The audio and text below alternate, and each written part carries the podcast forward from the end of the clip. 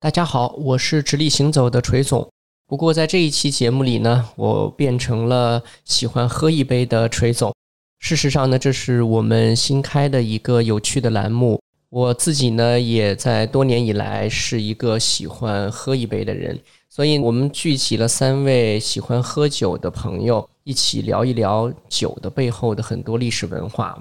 包括酒所带来的一些人性中喜怒哀乐的内容。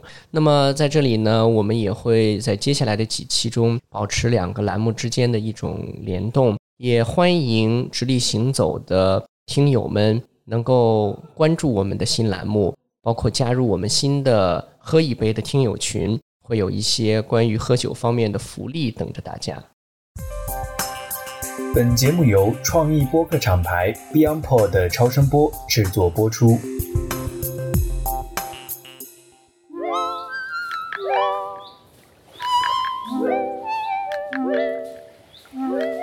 大家好，我是喜欢喝一杯的锤总，这是一个我们全新开播的新栏目，本身就叫喝一杯。那顾名思义，其实是会围绕着酒，而且呢。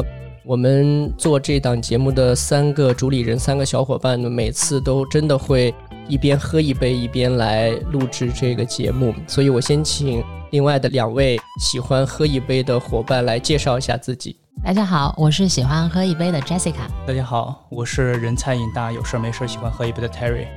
如果听过我们之前由我主理的“直立行走”这个栏目的话呢，大家知道我们的这姐啊，就是 Jessica，她刚从赌桌上下来，刚发下自己的头花顺，然后就端起了酒杯，感觉就好像没有在正经工作过。对。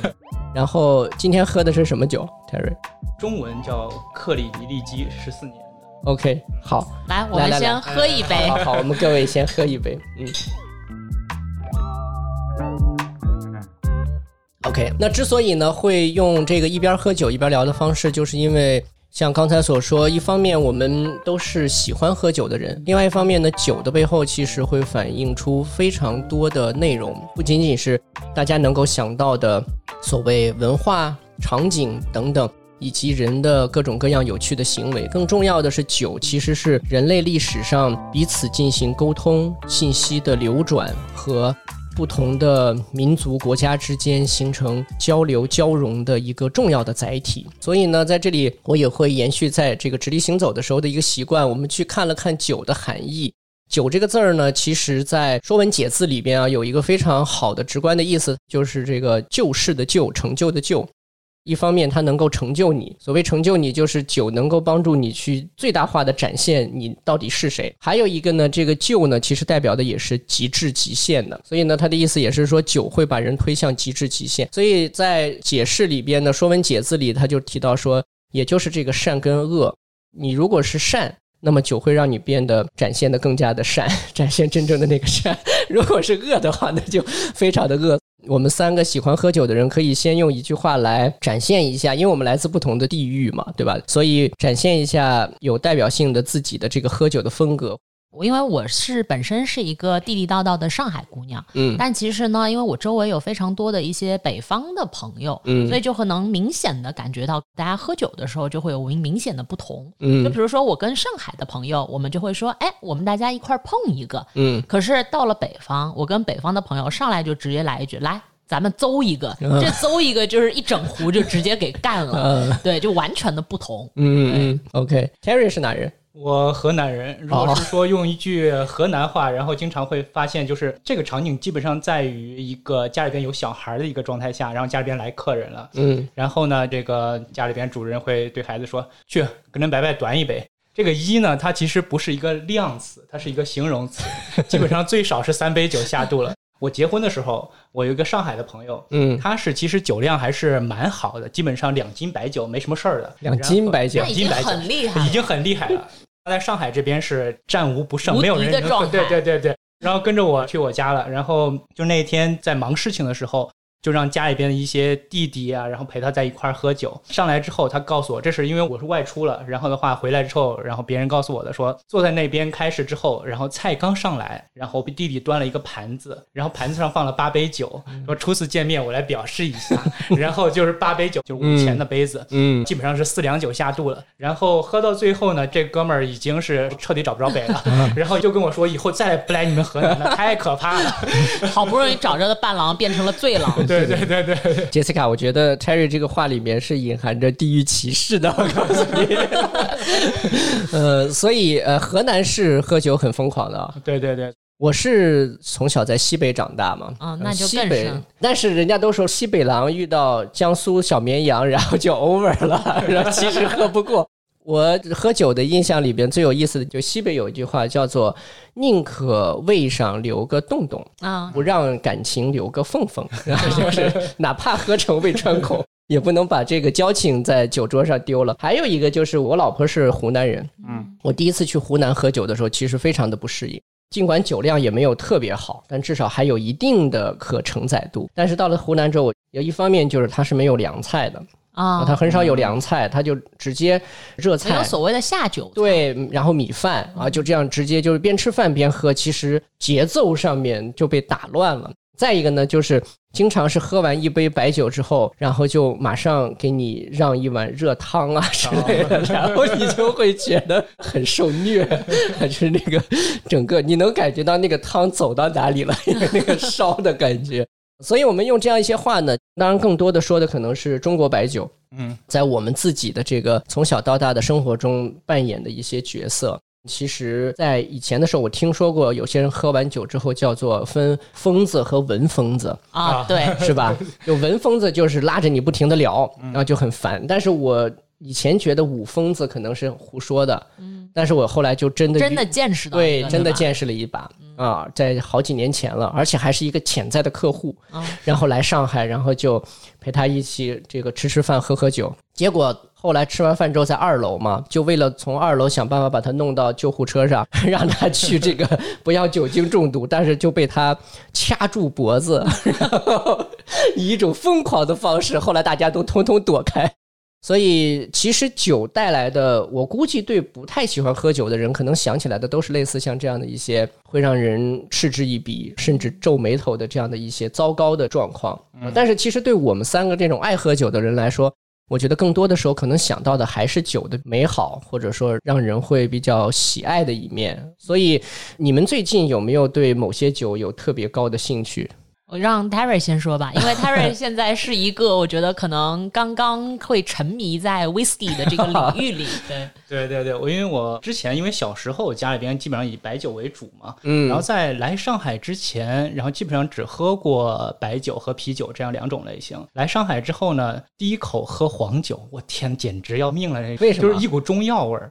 因为那个黄酒会比较偏甜，回甘。对对对对对，而且黄酒劲儿很大啊，是。然后经常动不动就感觉喝着喝着没什么事儿。主要是其实黄酒会让你下去的那个口感，你会觉得哎，这个酒精度数不高，这个我多喝一点没事儿。对。但你往往其实后劲儿比较大，你会突然之间就会觉得哎，咋晕了？是是是是是这样是这样。然后后来呢，是因为在工作中。不应该喝酒的一个场所，反倒是说看到有一些同事，哎，在那个讨论的时候呀，拿出来一瓶威士忌，然后大家喝一点吧，一边喝一边聊，更容易出现灵感。好，以后就是上班养成了习惯，就是动不动就对喝点威士忌。OK OK，我们这个节目呢，接下来其实会有很多非常专业的大咖。会来到我们的节目，会聊 whisky，会聊洋酒。所以 Terry 引起了这个话题之后呢，其实我感觉我们还承担着一个让广告行业重新焕发那种光环这个 意义。广告狂人是吧？对对对，当年的广告狂人其实吸引很多人是吧？对，广告狂人在当时就是因为他的那个男主角，他就他就是特别特别喜欢去喝。就是每个家里面他都会自己去调酒，自己喝，所以他上班之前他就一定要喝一杯那种状态。对对。后来我喝过一杯那个 Old Fashion 嘛，然后之所以喝这个酒，就是因为看这个剧里边，然后他这边就经常点这个鸡尾酒。OK，所以你看，就是酒的这种场景啊，呈现给我们之后，我们就会把它跟一些比如说灵感呀、创意呀，对吧？或者说对人自我的一种激发，跟这些东西联系起来。那 Jessica，你最近有喜欢喝什么酒吗？其实我是一直就是我待在家里边会有一定的这个 whisky 的一些存量。当然，我现在最喜欢喝的其实还是 Yamazaki，就山崎那个 whisky。当然现在有点喝不起，就是越喝越少，因为现在日本的 whisky 没有了嘛。以前有的时候很奢侈，就偶尔就回家了，然后自己一个人有时间，然后就大概喝一点儿，倒个大概两盎司的那个十八。嗯，当然现在我觉得，如果听友们有喜欢就是喝 whisky 的，应该都知道，就这个现在真的喝不起。两盎司的十八值多少钱？按照现在算的话，我觉得应该大几百吧。啊，嗯，对，因为一瓶它的这个现在欠价炒得很高，嗯，我觉得都是特别机缘巧合。就以前其实我那个时候是做 marketing research 的，那个时候呢，其实我们给轩尼诗去做过。然后我那个时候，我跟你讲，在上海、深圳、广州各大的酒吧、夜总会，我都去过，然后还坐在过那种类似于妈妈桑他们那种等待的房间，因为要等我的那些调查员去把那个问卷收集嘛。嗯。然后我就在那边一边的就在那观察各个酒客，然后可能还要去问他们说：“哎，为什么你要点这瓶酒？你不选别的酒？”就我们会做很大量的那些调查的动作。所以那个时候呢，因为要去写这些东西，所以就自己也得喝一点儿。嗯，得知道说哦，那这个酒的风味是什么样子的？为什么那些就是更多的顾客他愿意？到后边呢，因为我也在上海的一个旅游杂志工作过，那个杂志其实大家最出名的不是那本旅游杂志，最出名的是故事会。然后也就是因为当时的一些机缘巧合，就认识到了非常多的一些酒商、酒的品牌方。然后就会去上海的一些比较 classic 的，我们所谓比较偏 old fashion 的那种，就是嗯酒吧。然后我们都是那种静的酒吧，里面就只有 whisky 和一些 classic 的 cocktail，老派的。啊，对，就也不能说老派，我觉得它更多的是 尊崇经典，经典，对，所以也就因此就认识了上海的，我觉得可能整个中国可能最有名的一个调酒的调酒师。OK，然后我最疯狂的一次经验，我记得，因为当时为了帮他出那个书嘛，那个书里面我们大家会一个小故事，然后会加上一杯酒这个样子。嗯，然后我小年夜从早上八点半进他的店，他要调三十杯酒，然后我就觉得这个大师调的酒如果不喝很浪费，他做一杯我喝一杯，然后我们就直接拍到五点半。对，就差不多。能看出来杰西卡酒量怎么样了？以后跟杰西卡少喝酒。好，来来来，我们碰一下。嗯嗯，OK。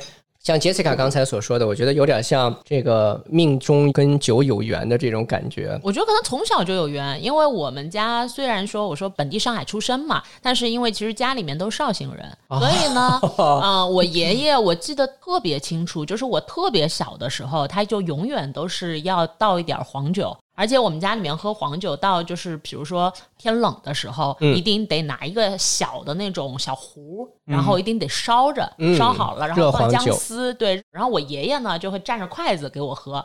我爷爷一直有一句话，他说我们家的姑娘要么不喝酒，否则的话酒量一个个都比我们家的男生要好。对对对，我见过好几次，就是刚开始女生都说，哎呀不喝不喝，真的喝了不舒服呀什么的。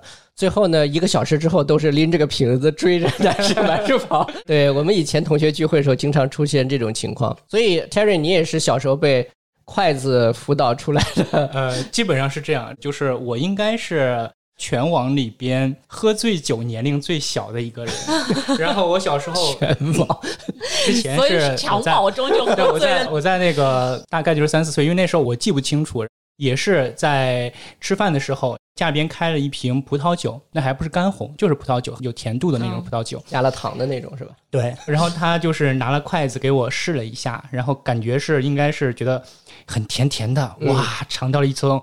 之前没有尝过的味道，然后呢，爸妈就去上班了。我是看到他们把瓶子放在哪里了，然后你自己拿出来喝。对，家里边家里边吃饭的时候，大概是喝了一瓶酒，大概喝了一个小半瓶吧。然后我一个人把那个大半瓶喝完了，然后我爸妈回家的时候就看到我一个人在床上打醉拳，然后站得彻底站不稳了。从四岁开始已经就开始醉酒了，这厉害厉害。我觉得这个的确啊，就是我们很多爱喝酒的人，似乎都有家庭中的这种典型的关于酒的传承记忆。像我也是，就是我的父母其实都还挺喜欢喝酒的，而且呢，都是喜欢喝这个高度的白酒。父母都觉得喝五十度以下的白酒会觉得没感觉，或者觉得不好喝。对，北方大概都是这个情况。对，所以至少都是什么五十二度这样的白酒。所以你看，我们这个从小被大人用筷子蘸点酒啊，对吧？这样来培养我们。但我觉得这里其实有一个很有意思，就我们刚才讲到酒的一种在文化性和传承性上面带来的这样的一个作用，就它的确承载了一些。大家经常会说的类似像情感啊等等，对吧？像这样的一些东西，但是到了今天，我觉得好像有很多的变化。就是至少我跟今天年轻的同事也好，或者一些这个比我年轻很多的一些小孩儿，有的时候在一些场合可能一起喝酒，或者我观察他们喝酒，我就觉得跟我们以前喝的方式啊等等有蛮大的差别。嗯，比如说，好像白酒出现的这种场合情况会变少。啊，对对吧？然后像葡萄酒，甚至一些，比如说像鸡尾酒，还有像我们今天喝的 whisky，像这样的一些酒的这种比例在增加。而且其实也看了一些数据，包括之前我也做过白酒的这个客户，你就会发现高端的、中高端的这个白酒会更为的集中，竞争在强化，包括人们对它的这种倾向性也在增加。另外呢，就是我们说的叫做口粮酒。呃，就是价格实惠、平易近人的这种酒，但是呢，有相当的一些的这个份额呢，被葡萄酒啊、啊洋酒啊等等是在不断的在蚕食的。是对，所以你们有会觉得说，就是喝酒这件事儿在现代社会发生变化，会预示或者说代表着一些什么样的？这个不同吗？我觉得是这样，就可能我觉得跟我们接触的这个酒文化，或者是我们的传承下来的这些酒文化是相关的。嗯，就大家我们刚刚在聊说，第一次喝酒是一个什么样的场景？大部分都是家庭聚会。对，就是它会定义为说，中国的这一些酒，无论是白酒也好啊，黄酒也好啊，其实都比较适合是配餐。对的，对，去饮用，大家去做对，去做作为一个所谓的，就是说我烘托气氛也好，大家感情加深也好，这样子的一个场合去出现。嗯，但现在其实为什么我觉得我自己主动开始喝酒的时候，其实都是自己独喝。而且我不需要说所谓的下酒菜这么一件事情，嗯，所以才开始接触到了说洋酒也好，红酒也好，嗯，它其实我觉得这个其实就是一个比较大的不一样的地方，的确。然后再去看我们现在的喝酒场景，就是年轻人无非我觉得也就分为两种，一种就是可能像我去的一些比较近的酒吧，那我都比较适合三两小聚啊，嗯，主要的目的是聊天，安静的那种环境，嗯，然后。如果是大的聚会的那一种，就是我们所谓的唱 K 那种的，它其实虽然喝洋酒，但它那个洋酒可能也是会加一些调的东西啊什么之类的，加点饮料啊，对对对对对对对。我那时候因为现在家里边有一个很明显的一个差别，就是说，在我年轻的时候，上高中的时候，其实是开始。大量的跟朋友聚会聊天儿呀，然后那种情况下去喝酒，因为它确实像刚刚杰西卡说的，它是承载了一个社交的一个功能。因为当人在高中的时候，他其实正在处于那种十七八岁，然后正向所有全面向成人世界看齐的那个时候，所以说社交的一些东西也会。跟着去做一些小酒馆呀，然后大家坐在那聊聊天呀之类的。但是那个时候呢，往往就是不醉不归的这样的一个程度。但是现在你会看到，就是当我下一代我的侄子呀什么之类的，然后他们那一代人在喝酒的时候，大家反正倒是比较克制，大家在一块玩归玩，基本上不会说让自己就是一定要去喝醉买醉的那种一个情况。嗯，反倒是。大家喝到点到为止哦，我今天不行了，我基本上喝不下去了，那就也不会有人再去劝着，不行，你今天这杯一定要喝，怎么样怎么样？我觉得这是一个很典型的一个现象。对对对，今天一方面就是在法规上，对吧？就是你如果劝人家喝酒，对对，哎，人家出事儿了。对吧？或者出什么问题了，你是要这个负法律责任的。是的，是不是？哎，所以你看，上次你到我家，我劝完之后，我也是比较后怕的，你知道吗？我怕你告我去。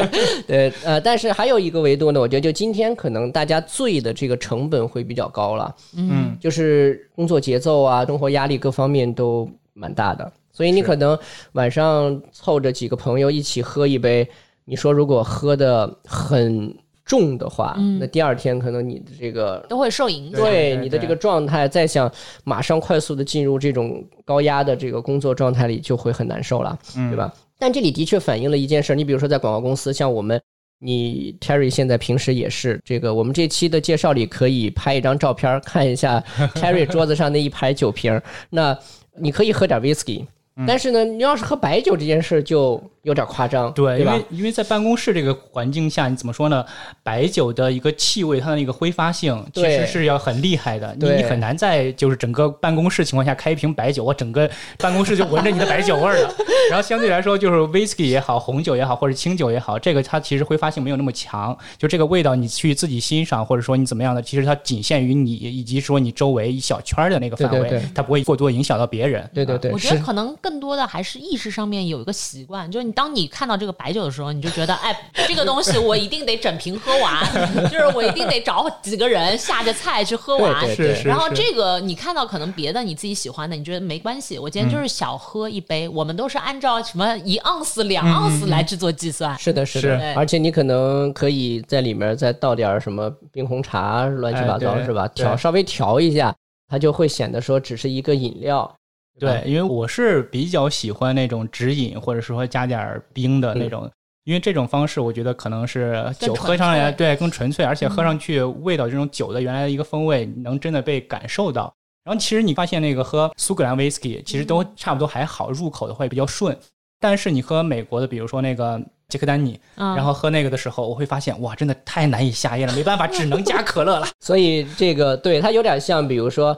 红酒也分什么新世界啊，这种是吧？就是它整个的这种酿造工艺、蒸馏的一些手段，包括说传承下来的一种风格，其实有的时候会让你。所以这里其实谈到了一个很重要的点，你会发现啊，就一个是我们刚才说场景的这种适应性，其实让酒变得可以，要么就是更容易被接受，要么就是开始。被你划分在一些特定场合下使用，那这种情况下呢，不同的酒类在市场上所获得的大家的一种青睐或者喜爱呢，就开始逐渐逐渐的发生变化。其实从我的角度来说，我不知道你们是否觉得中国的白酒的企业今天，当然我们有一些优异的这个品牌，但是从整个中国白酒的一个产业来说。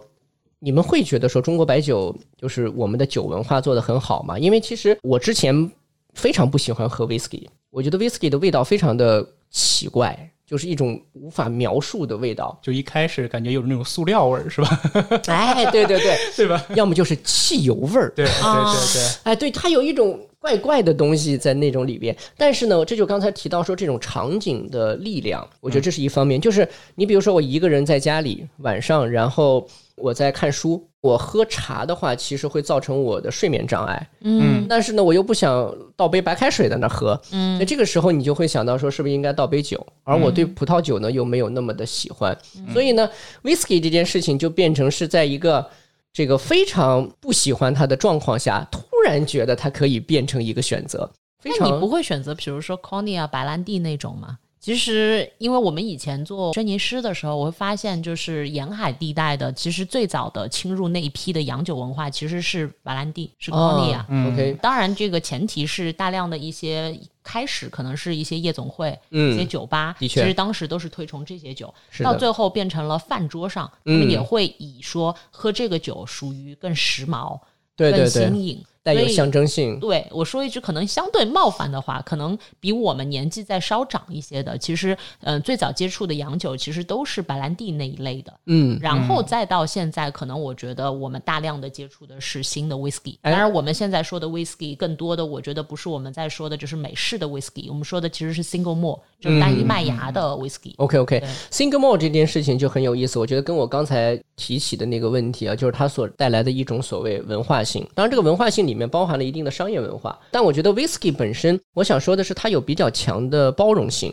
就是它的可延展度和它的开放性比较好。当然，不仅仅指的是它可以被。你随意的调配，更重要的是，它当然也可以算是烈酒中的一种了，对吧？对于我们刚才说的，咱们从小可能喝的都是以这种高度烈酒对作为一个启蒙的，对，所以你总会觉得说，哇，喝那种甜甜的、没什么度数的酒，这能叫喝酒吗？就有一种对自己产生鄙视，对吧？就觉得还是得喝那些够烈的，所以就走向了 whisky。但当然，第一就是说它的这个场景，第二就是跟这个 single malt 有关的，就我觉得它其实在全球做。文化做的非常好，对，我觉得非常有意思。是除了红酒以外，唯一它也是分产区，嗯，就是红酒，因为大家知道它是会分各个呃波尔多，对对。然后它会分 newer 和 over，就是会有这些区分，考虑说当地的气候、土壤这些因素，所影响酒的这个口感。对，那同样其实 whisky 也是一样。它其实会因为它所在的地区的这个地域的不同，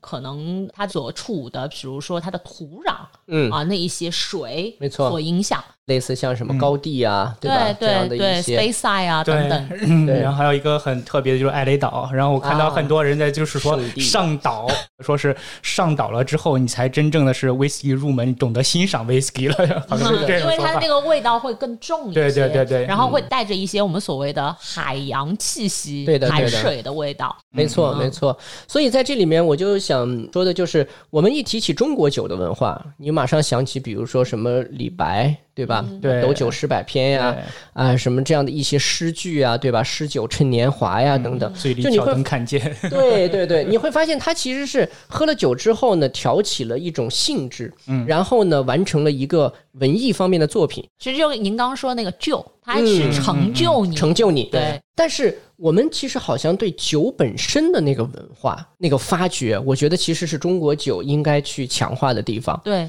前段时间刚刚开的一些这种大的糖酒类的一些大的盛会啊等等，其实国内的一些领先品牌的老大们也提到过，就是国际化的问题。但我专门去查了数据，像中国白酒今天主要的这个出海，或者说能够到老外的餐桌上。其实主要还是靠一个就是华侨带出去的一种饮食文化，还有呢就是主要也还是集中在东亚、东南亚，就是我们的周边邻国。我觉得这是因为从传统的中国文化，对吧？它的一种渗透呃一种影响就存在于那里。但是你如果说去我们所说的西方世界、欧美，我觉得它其实还有蛮长的路要走。就可能它都也没有树立一个所谓的毒饮文化吧？对，我觉得这个很重要，就是说它还是变成了一个。我可能聚餐中的一个搭配，的确，它不会变成一个毒饮文化，而且一定得有菜啊。对啊，对啊。是是。然后我觉得很重要，因为我自己其实对白酒我知道的没有那么多，那我觉得可能背后也缺少了对于这个的历史的一些传承。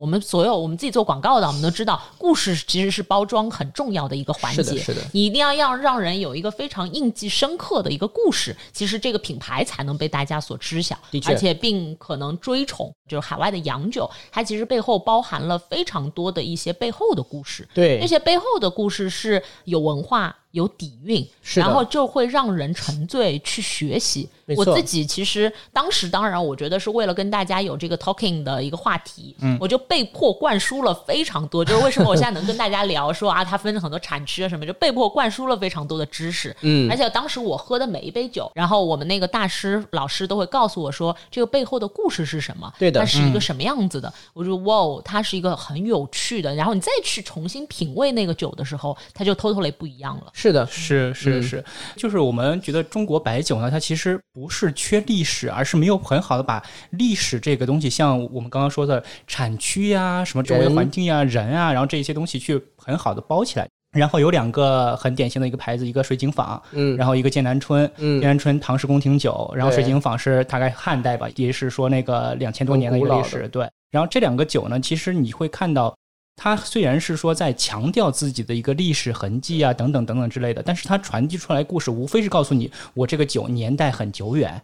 我非常同意，就是说，其实整个中国文化有的时候啊，我们在向外推广的时候都存在这个问题，强调的是悠久和长，哎，对对对，厚重，对。但是呢，你发现它缺少一些生动性。我们就举个例子，你像 whisky，包括红酒啊，很多的时候会把这个酿酒师的名字，对吧，放在酒标上。包括说最有名的，像比如说大家都知道的，像 Johnny Walker，嗯，对吧？Johnny Walker 本身就是一位在 whisky 推广历史上其实占有重要的作用的一个人，就他是个活生生的人，他自己。自己的一生的一些展现，等等，就变成了故事的那个蓝本，然后你就可以去展开，变成了一种可感同身受的东西。所以我觉得，今天我们正处在这个什么 Chat GPT 啊，对吧？智能时代。其实人，我觉得跟机器最大的差异，一定是得强化那个生动性。但如果你的历史或者所讲的文化故事里缺少了具体人的生动性的话，其实它是很干的，对吧？它像是一堆知识或者说信息的堆砌。但比如说像咱们刚才提到说洋酒的这种地块的划分，嗯，对吧？它是长在南坡北坡。对吧？然后某个村里的它是村级酒，对吧？那它是哪个地块的，是吧？哎，是哪一年的？这一年的收成如何？等等。其实我觉得中国酒里是有这个东西，因为中国酒本身，当然最早以前咱们说的古代的酒，像武松一喝喝十几碗的，对吧？米酒，对米酒，其实它主要还是从这个就是以发酵为主，没有这个蒸馏的这个过程，对，所以它的酒精提纯度没有那么高嘛，是吧？对，武松要是喝 十八碗 五十二度的酒，对，所以我上次说我说老虎不是被打死的，是被熏死的，那一直到好像说有。历史明确记载是到元朝左右，对。吧？从阿拉伯地区开始进入中国的这个蒸馏器开始提纯。但是我们上次以前做这个茅台集团的一些品牌，嗯，给我们讲故事说，像五几年的时候，伟大领袖说要增加茅台产量，嗯，然后呢，茅台的超级专家那些老法师们就在贵州去寻找啊，就是在各个自然条件下都跟。茅台的这个原产地非常一致的地方，然后同样的班底的人去酿造，但口感就不一样。对，出来的酒也是非常高品质的酒，但是它就不能被称作茅台，所以这个酒就是今天的真酒，就是这个品牌。所以这也证明说，一方面它的品质也已经很高了，但是又说明那个细微之中的，对吧？从那个微生物的那个菌群，所以这里其实谈到了一个关键词，就是文化的背后其实是由人和环境构成的那个风土，对对吧？就是风土这件事儿，其实是酒类中，包括说像我们这样的爱酒之人。你从一个场景可能接触到了一个容易入门的酒，接下来你再接触到它背后的人的故事、生动性的风土，以及你对那个上岛这件事儿开始抱有一种期望。其实它是一个连锁反应，是对吧？它让你更深入的逐渐进入了这个酒的世界。所以我觉得，其实这个可能是我们说今天自己的这个中国酒品牌，其实可以值得去仔细思考的地方，对吧？其实你说起中国的酿酒者，你马上想起来的，自古到今。可能也就是杜康，马上能想到。你能想到第二个人吧？好像很难。对，像因为我在看一些那个 whisky，了解一些入门知识的时候，会看到所有它的这个酒呢，讲究的是说我的产地、原料，然后我是用什么桶装的，怎么储存，储存完之后我是如何就是调配、调和，然后再最终到消费者整个的一个手中的，然后这是整个的一个生产流程。更多的呢，它是讲述一个当地的一个文化。这个酒它是历经了几代人，现在是已经第六代传人了。这个酒厂从始至终是这个家族一个人运转运作下来的。对对。然后它中间还有一些哪一些人是帮助了这个 whisky 去走向世界的这个人，他是怎么样把 whisky 文化给他去完整的成体系的传输出来的？他讲述了很多这样的一个事情。同意同意。其实这就是以前我们也提到过，就是一个公司可以变成股份制，但是品牌本身它的那种基因。其实不应该把它过多的从商业拆解的逻辑去讲述它，那样的话它就变得非常的干涩了，是对吧？它的那个丰满和美妙的地方就没有了。这个 whisky 这种就是更容易调配，更加的灵活，包括充满各种各样想象空间和易入门性的这样的一个特点，让今天更多的年轻人，包括像我们这样的这种中年人，可能都开始更多的愿意接触它。那像 Jessica，你刚刚提到你经常以前去酒吧，那你现在去酒吧去的多吗？其实我觉得现在可能稍微少一些，就坦白说，真的少一些。没有那种一晚上横扫。没有，以前我觉得就是有一个习惯，习惯是下了班，然后你就会到那边，就是因为朋友也都在嘛，嗯，然后可能就是一条长把，然后可能都大部分都是认识的朋友，然后调酒师也很熟。那现在呢，可能也是我觉得没有以前那么喝得动，或者想 想喝了，所以反而少一些。但我自己其实在家里，比如说有的时候放假啊的时候，其实我会简单的可能调几杯我自己会调的酒，是吧？对，因为可能操作比较简单的一些，就是我自己可以做的，我就会去调几杯。就是那个，就是你自己觉得，哎，这是一个很好的一个氛围，对，然后就类似于 gin tonic 那种，就很简单，嗯，你就自己可以在家调配的。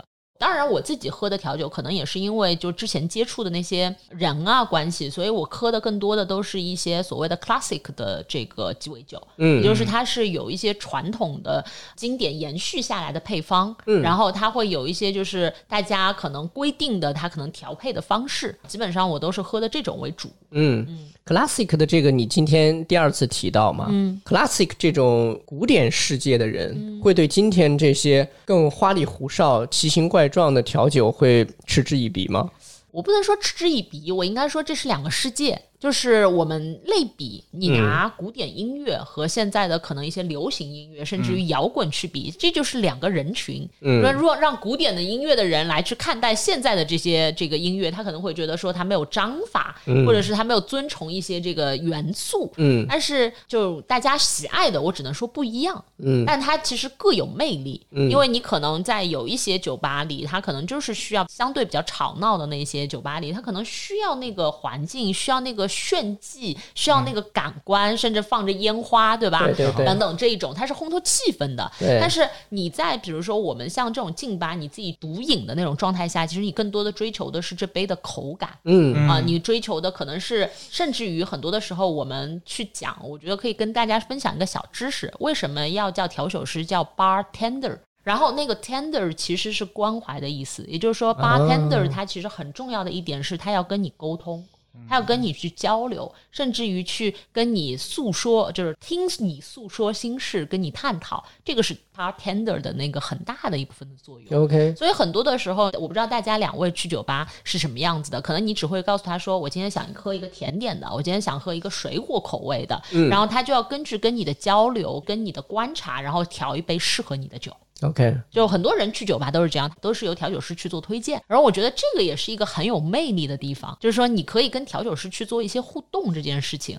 因为本来可能上一期节目大家知道，我就是一个很喜欢观察的人，所以就是调酒师调酒，然后你来调调酒师。对对对对对对，就很多的时候我就觉得，嗯，调教，对，就是我会有一些特别的一些方式方法。嗯，然后这个我觉得我可以推荐两款鸡尾酒给到大家，然后这两款酒大家都可以试验一下。以往呢都是我特别那个想皮一下闹一下他们，在他们特别忙的时候，然后我就说来给我调一杯。这个酒，然后对于调酒师来说是比较痛苦的，嗯，因为他可能耗费的时间调制这杯酒比较长，然后他可能相对的也会比较累一点。大家可能看抖音的时候会看到有一款酒特别特别的火，中文名字叫水哥，嗯，对对对对对，我听说。米祖瓦里，然后米祖瓦里这版酒就是大家的那个上面的标题叫一杯逼死调酒师的调酒，嗯，然后它里面的成分其实非常的简单，就只是 whisky 水。冰块，但是其实现在比较流行的调法，因为我们在调酒当中有个叫 stirring，就是你要用一个长的那个树杆一样的那种汤勺，然后你要不停的搅拌，嗯，然后大概要搅拌到八分钟到十分钟左右，需要让它的这个冰块释放出水跟 whisky 融合，然后要整个杯壁都结霜，它需要这个调酒师就不停的在重复做这个动作八到十分钟，杯壁要结霜，对。那真的蛮卑鄙的，对，是很累的一种方式啊。这个就是我之前有一个，就是我有的时候使坏，就说不行，我今天一定要喝这个。他说你就不能 whisky 加块冰嘛，就喝个奶，我说不行。然后这是一种啊，还有一种呢，因为我自己比较喜欢喝一些薄荷的口感的酒，嗯，比较清新一点的。然后我就会说，嗯，我想喝一杯 Mint Julie，中文翻译的话叫薄荷朱莉亚。然后它其实里面的成分就是一些薄荷叶。然后呢，糖浆，然后再加上波本，嗯，但它的这个调制的方式，首先你要把薄荷捣碎，OK，然后呢，要大量的碎冰，然后在酒吧里面碎冰其实都是需要调酒师他自己凿出来的，大量的碎冰，然后他需要自己凿出来。那你那个捣碎也是要真的捣，对啊，那不然呢？就不能像比如说我们川菜馆的手撕包菜 之类的，还有，因为他也要把那个薄荷叶的里面的薄荷汁给捣出来，它其实是这个作用。它因为用的大部分都是铜杯嘛，然后需要就是继续 sterling 到铜杯上结霜，所以这个也是一个很费功夫的这样子的一款鸡尾酒。嗯啊，对。然后我觉得，如果大家在当地的城市到这种像酒吧里面，可以尝试着去点一下，然后尝试着看到这个调酒师给你一个憎恶的眼神或者一个白眼。对对对，我觉得这个酒可以像参考那个面膜，可以叫做卑鄙前男友。我这边问杰西卡一个那个小白一点的问题啊，因为我不经常去酒吧，去酒吧点鸡尾酒的时候，怎么样才显得自己不那么小白呢？就直接说嘛，师傅来杯二锅头味的。我觉得就是。这个东西又讲到了，就是因为大家知道，classic 的鸡尾酒里面它是有非常固定的一些所谓的基酒，嗯，它必须在里面有的这个酒的成分，那你 old fashion 里面必须是必须配的是 whisky，对吧？但是比如我自己在家喝 gin tonic。那 gin tonic 它其实就是要金酒嘛，嗯，那我会特别要求说，我一定要某个牌子的 gin tonic 啊，因为我上次跟锤总说过，我说我喝 gin tonic，我一般只要这家店有，我一定会点 Hendrix 那个 Hendrix 的这个酒，因为它自己本身这个金酒里面，它在酿造的时候就有加入黄瓜，嗯，然后加入玫瑰，所以它会带来独特的香气。嗯，这杯 gin tonic 就是你去就会显得特别专业，说我要 gin tonic，但是请给我一杯用 Hendrix 调的 gin tonic 啊，学到了，学到了，Hendrix 调的 gin tonic，嗯，OK，用二锅头调的 gin tonic，OK，就刚才举的那个音乐的例子，其实挺贴切。就是有些人可能我既喜欢听古典音乐，我会去音乐厅去听这个交响乐团的演奏。然后我平时可能在上下班的路上，或者说一个人在家的时候，我可能也听流行音乐，对吧？然后听摇滚都有可能。所以其实还是回到那个点，就是我觉得像杰西卡刚才说的新与旧，或者所谓 classic 和新派，它都是两种氛围情感它的一种营造的手段和方式。是。它并不是说因为这个就分成了派别，在我们接下来的节目中也会提到更多的来自 classic 世界里边的经典的一些规则，或者说它遵循的一些标准。但是并不是说我们就希望用这样的一种所谓新旧世界去划分人的类型。事实上，我其实自己比较反感，就是他一定要。做出一种特定的一种形态姿态，然后才来喝 whisky，或者啊对，才来这个做这件事儿。就是我觉得他把有些本来是一个自然享受的东西变得太形式化了，就是太装了。是是是，我其实觉得这个没有那么大的必要。其实我们刚才提到 whisky，会觉得它的包容性啊等等开放性，我觉得它最大的其实可能还是在于自由，它的自由度还是蛮高的。对对对，whisky 有一句话说，whisky 的精神就是自由嘛，核心精神是自由。其实我们大可以放下这些非常装的东西啊，然后去比较自然的去拥抱它。我觉得这个其实是享受这个 whisky 也好，红酒也好，包括中国白酒也好的一个最好的一种状态。对对。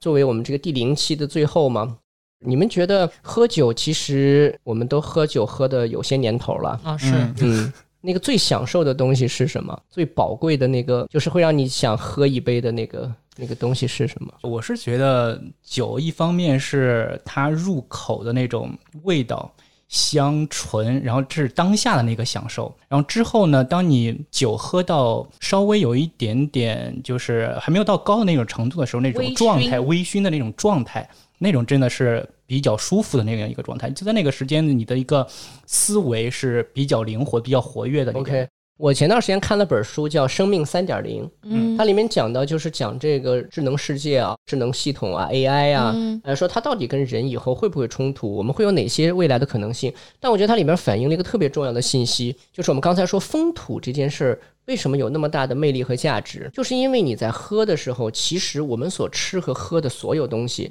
世间的一切万物都是一个信息的一个载体。对，就是它在你的身体里释放的时候，其实释放的是信息。所以这个信息跟你我们人本身其实也是来自于一个信息的一个源代码，就是 DNA 嘛，对吧？它其实是生命的信息。所以那个信息跟你这个信息能不能匹配，能不能在一块儿？所以当你喝到一个酒，然后让你觉得。经常说通透啊，舒服呀，对吧？然后很舒展呀。其实我相信，就是因为那个信息，那个字符串儿 对了，是吧？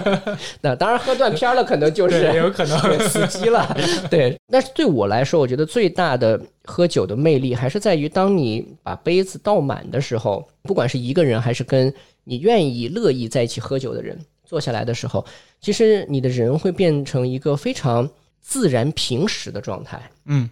其实我们喝那种就是比较一板一眼，然后必须按规矩来回敬酒啊，这种场合，对吧？是很难受的，对，是很不舒服的。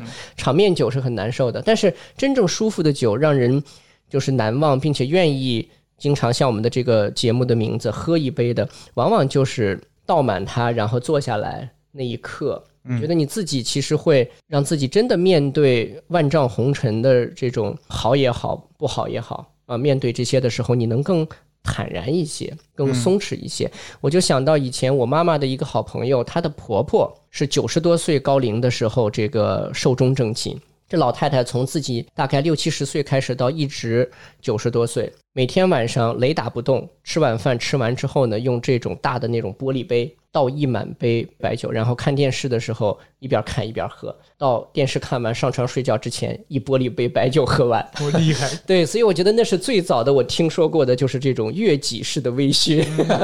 对，所以今天很多女孩子也爱喝酒。其实我觉得大家尽可以去在一个可控的程度下去享受那个状态，那其实是一种我认为是一种有智慧的生活方式，就是你能够调剂自己。对吧？你能够让自己处于那个平时的面对生活的一种状态，所以就像那个对联儿嘛，“万丈红尘三杯酒，千秋大业一壶茶”，对吧？对，所以这是一个很美妙的。所以杰斯卡，你呢？我觉得就像刚刚锤总说的，其实它带着某些信息素。嗯，那个信息素，就像为什么我们在讲风土，在讲它的文化，在讲它的历史，就是你能够可能在那个时间和空间里，你会觉得是放松的，且可能你置身的那个环境，其实就跳到了那个酒背后的地方去。嗯，就是。我觉得他那个想象空间是非常大的。意大利有自己标准的这个餐酒，就可能我喝那个时候就觉得说，哎，我其实我现在置身在是意大利的那个就是旅游度假的那种状态下。嗯，那我喝的一杯，比如说别的，我可能哦，我觉得我现在可能在日本，就是它会不一样。嗯，就是它其实更多的是在那个相对时间空间里，其实你在读取这杯酒背后的那个信息，跟你自己的共鸣。是的，是的，你的大脑在读取信息，然后气味、香味和这种酒精的作用，对吧？其实是。会让你产生那个巨大的这个想象的感受的，对。对，好，所以我们的第零期呢，主要的目的是我们喝一杯，就是借着这样录节目的机会，然后我们就可以喝一杯，对对对，所以我们正好这一期说到这这儿也可以这个喝进杯中酒，然后呢，我们会在下一期开始呢，会带领大家一起聊更多关于酒的有意思的一些。知识文化，包括说在场景中有意思的一些应用，我们希望说能够汇聚更多爱酒的人，跟我们一起去向前走。包括我们也希望能够组织更多的活动，来带动大家一起来享受更多的美酒。好，我是喜欢喝一杯的锤总，呃，我是喜欢喝一杯的 Terry，我是喜欢喝一杯的 Jessica。OK，我们下期再见。